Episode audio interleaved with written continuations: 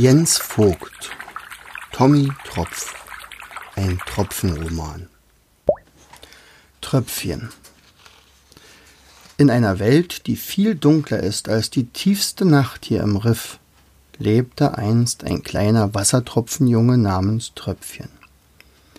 Er war zwar sehr klein, aber fast genauso flink wie die schnellen Flitzerfische in diesem Riff. Er liebte es zu klettern. Kein Felsen war vor ihm sicher. Da dies in völliger Dunkelheit geschah, hatte seine Mama Perla stets Angst, er könne einmal abrutschen oder sich schrecklich wehtun. Tröpfchen ging noch in den Kindergarten. Er wäre gerne schon zur Schule gegangen, denn alles um ihn herum interessierte ihn, besonders wenn's ans Schlafengehen ging. Dann löcherte er seine Mama mit Fragen wie Mama, warum ist es bei uns immer so dunkel? Weil wir in der Tiefsee leben, Tröpfchen. Warum leben wir in der Tiefsee? Weil wir hier geboren sind. Warst du schon einmal in einer anderen Welt, vielleicht in einer Oberwelt? Hm, du meinst wohl die hellen Meere. Nein, da war ich noch nicht. Warum nicht?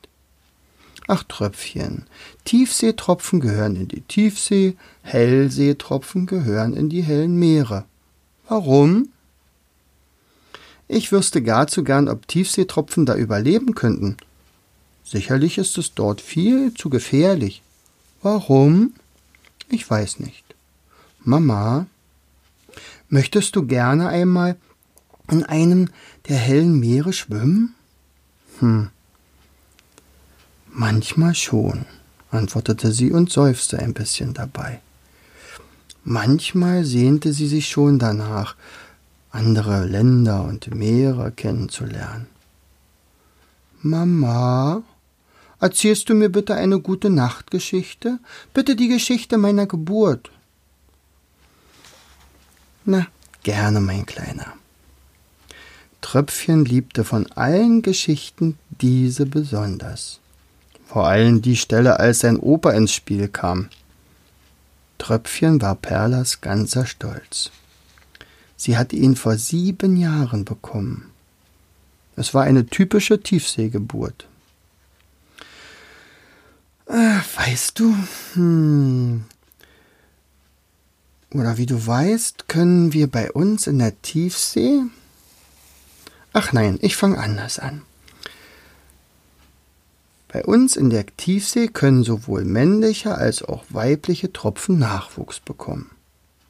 Alle Kinder sind Wunschkinder. Das kommt daher, weil die Tropfengemeinde genau darüber Buch führt, wie viel Salz vorhanden ist. Übergibt irgendwo auf den Meeren ein Tropfen einen Salzkristall, um zum Beispiel zu Wasserdampf zu werden, steht es einem neuen Meerestropfen zur Verfügung. Ich weiß noch ganz genau, wo mich vor sieben Jahren die Nachricht erreichte. Ich war mit deinem Opa Tommy gerade dabei, das versunkene Wrack zu untersuchen. Du erinnerst es dich. Du kennst es. Es ist das, was aus dem Tante Odette den Kinderspielplatz gebaut hat. Opa Tommy, der mich viele Jahre zuvor auf ähnliche Art bekommen hatte, drängte sofort, diese Chance nicht zu verpassen. Schnell machten wir uns auf den Weg zur zentralen Geburtsstätte. Beinahe wären wir von einem Strudel abgelenkt worden, doch wir erreichten sie rechtzeitig. Opa Tommy wusste genau, was ich zu tun, was nun zu tun war. Daher war er aufgeregter als ich selbst. An dieser Stelle musste Tröpfchen immer lachen, denn er stellte sich die großen Augen von Opa vor, die er bestimmt gemacht haben muss. Sicher hat auch sein linkes Auge einen Zuckanfall bekommen, wie immer, wenn er besonders aufgeregt ist. Als Tröpfchen sich wieder beruhigt hatte, bat er, erzähle weiter, Mama. Was passierte dann? Wie damals mein Papa selbst, also Opa Tommy, musste ich mich gegen einen recht scharfkantigen Felsen werfen. Ich war mir nicht sicher, ob ich mich das trauen würde. Es war ganz und gar nicht schmerzfrei, das kann ich dir sagen. Es klappte auch nicht beim ersten Mal. Doch beim dritten Versuch hatte sich ein winziger Tropfen von mir gelöst. Mein Tröpfchen war geboren. Du warst tiefblau, wie alle Tiefseetropfen. Ich denke aber ein bisschen blauer als die anderen, sicherlich aber das hübscheste Tropfenbaby, das man sich denken konnte. Mit deinen seltsam hellblauen, wachen Augen schautest du mich an, und ich wusste sofort, dass du ein ganz besonderer Junge bist. Wann bekam ich denn meinen Salzkristall?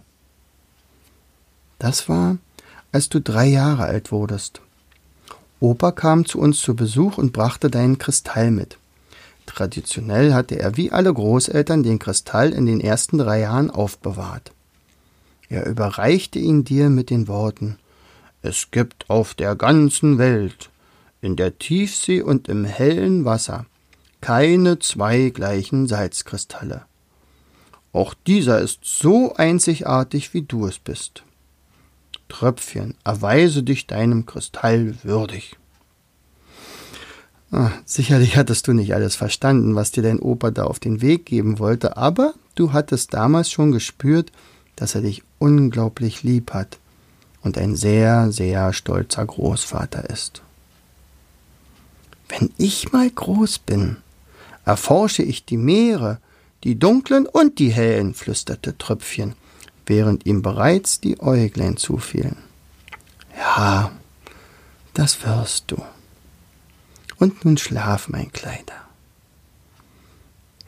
Tröpfchen kuschelte sich in sein Muschelbett, nahm seinen kleinen Glücksstein, den ihm Opa Tommy geschenkt hatte, prüfte sorgsam, ob sein Salzkristall auch an der richtigen Stelle lag und tauchte in einen friedvollen Schlaf ein. Haben unsere Wassertropfen auch solch einen als Salzkristall? fragte eines der Kinder der Antennenfeuerfrischfrau Fischfrau den Wobbegong, als er geendet hatte. Natürlich. Jeder Meerestropfen behütet seinen Kristall sehr sorgfältig. Es erinnert ihn an seine Kindheit und bewahrt ihn vor dem großen Vergessen. Davor haben die Wassertropfen stets große Angst. Das war eine schöne Geschichte. Dürfen wir morgen wiederkommen? fragte eine kleine Seeschnecke. Natürlich seid ihr herzlich eingeladen. Bringt am besten noch eure Freunde mit, antwortete Doc. Er hatte mit Freude beobachtet, dass seine erst oder dass die erste Geschichte den Zuhörern sehr gut gefallen hatte. Der Anfang war gemacht. Am nächsten Abend schien die Höhle deutlich voller, voller zu sein. Offenbar hatten einige wirklich das Angebot angenommen und Freunde mitgebracht. Als alle ihren Platz eingenommen hatten, begann der Wobbegong mit der zweiten Geschichte.